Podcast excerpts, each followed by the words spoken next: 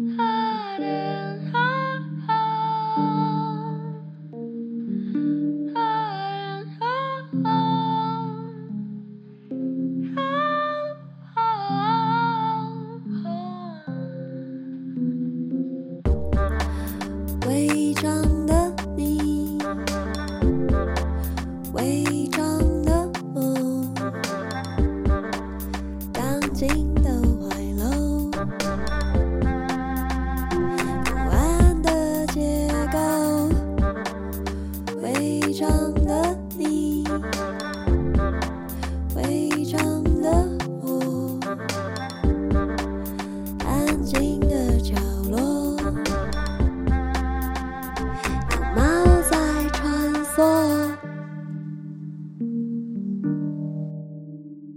大家好，欢迎收听《违章女生纯读书》这一集。我想要读的是赖香吟老师的《岛》，二零二二年新版，由联合文学出版。《岛》这本小说集有个特别之处，在于它的第一篇小说《蛙》是从一九八七年开始选集的，然后选到最后篇的《岛》，它其实中间的这所有作品的时间跨度长达三十年，然后里面也收录了五篇，就是号称年代五书的五部特别的作品，然后。呃，以这个三十年的跨度，可以看到整个台湾三十年来的震惊社会跟生活变化的一些痕迹。然后在这些故事的背后啊，可能有一些政治事件成为一个故事背景。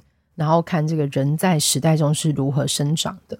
如同张亦绚老师他在专文推荐说的，他说赖香吟的小说早已是一代文学人的守护精灵，如同成长中的并肩者。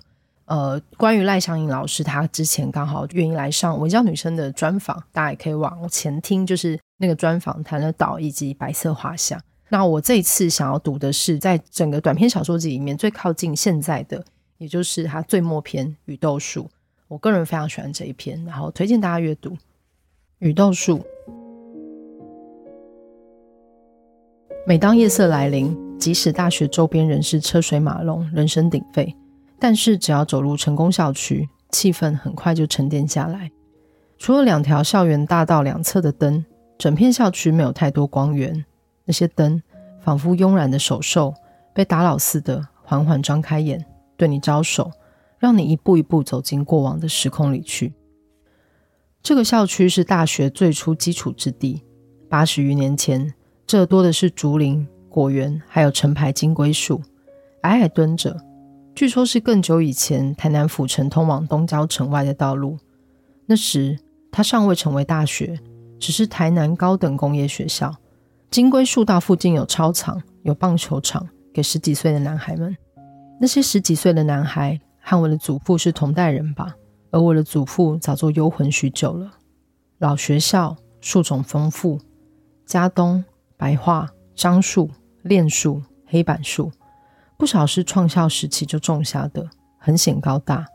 越好看的树种旁，常有当年的建筑物：本馆、讲堂、男孩们的理化实验室，以及本地第一个哲学博士林茂生不很得志时待着的图书科。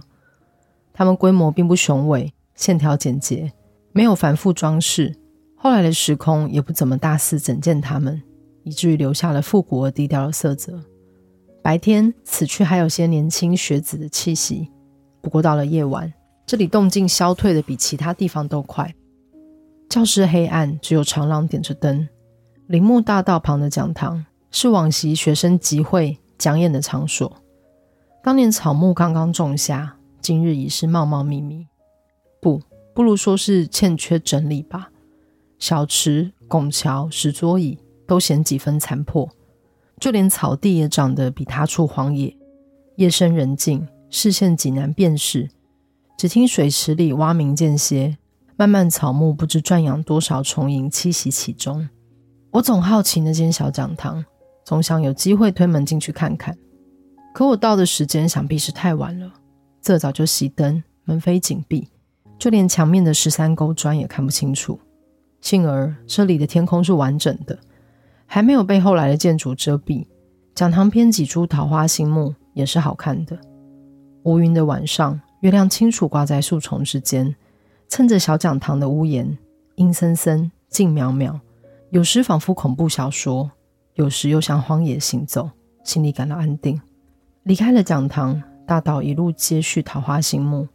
或许没有长得那么美，可是若是二三月春天，这些巴掌大的叶子会落得满地都是。风吹起来，人走过，整条大道唰啦啦的响。桃花心木这个树种是父亲教给我的。很长几年，父亲每个周末日清晨都开车去新化林场。台南没有山，这片山坡是少数可亲的树林，其中有条美丽的桃花心木步道。他总说，早上露水新鲜。阳光还没撒野，你真该去那儿走走。我常常梦见父亲午前时分从家里的巷道走出来，小心翼翼穿过乱糟糟的车辆缝隙，到对面的生活美学馆去看报。梦里的父亲从书包架取下他要的，放在长桌上，正经地读起来。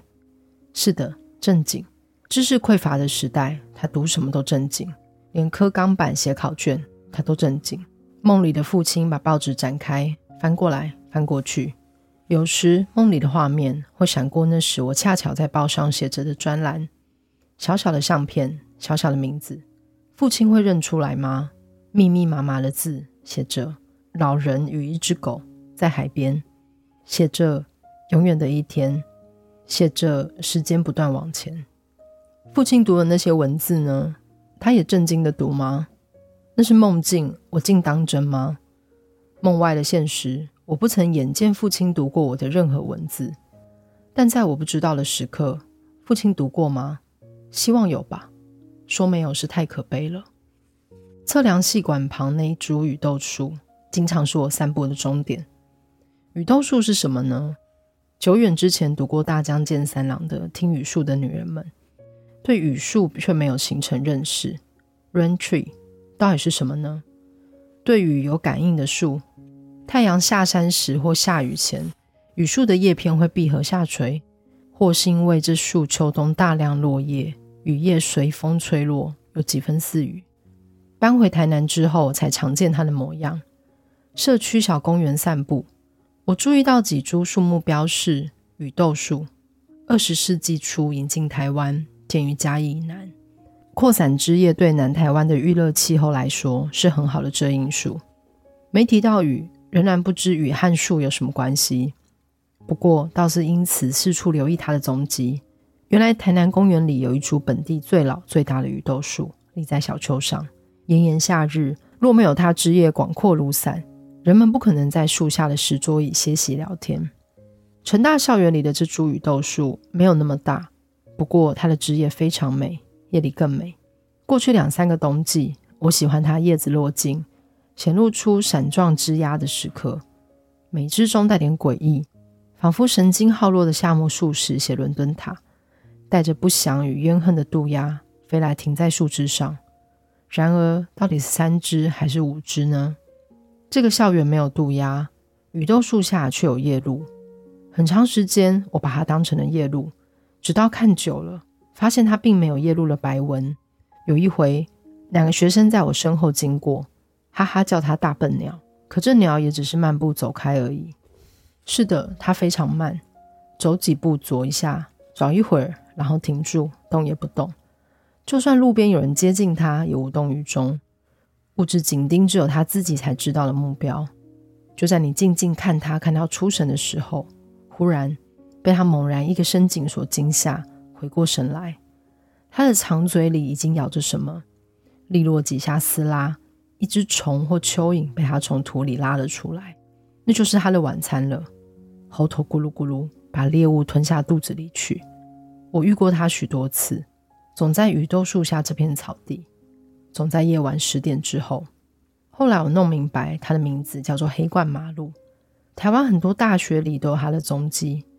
成大其他校区应该也有黑冠麻鹭，可是因为这棵雨豆树，我习惯来到这里，看看这只黑冠麻鹭又在做些什么。某个夜晚，就在我同样盯着这只鸟的时候，口袋里的手机响了起来，我吓一跳。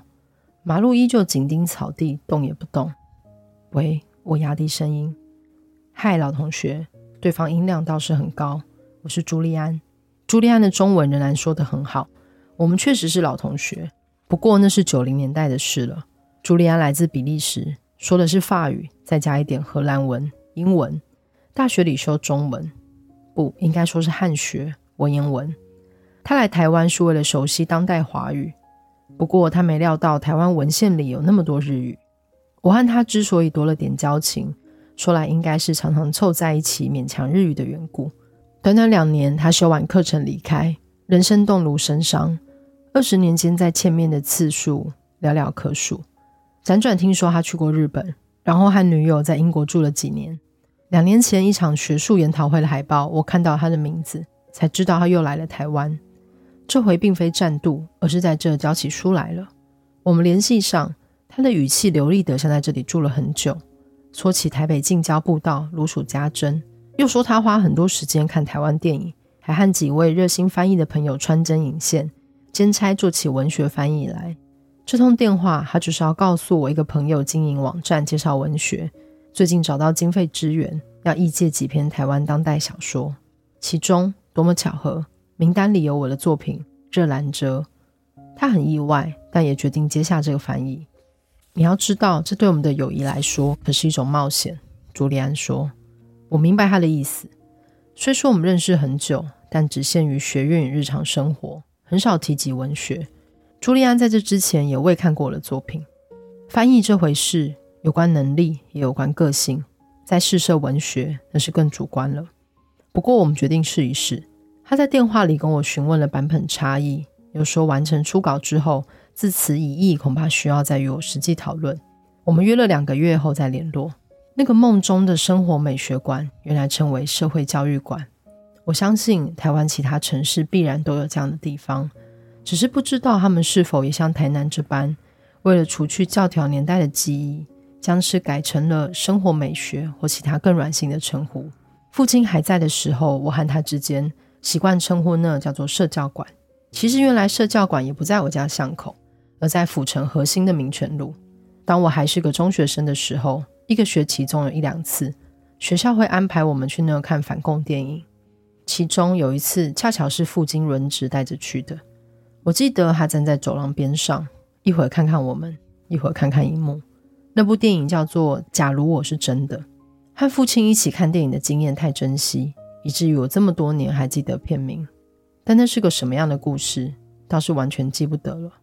除了反共电影，我再想不起曾去社教馆做些什么其他的事，或许根本没有。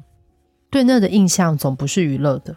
成年后重回台南，才发现社教馆没那么严肃了。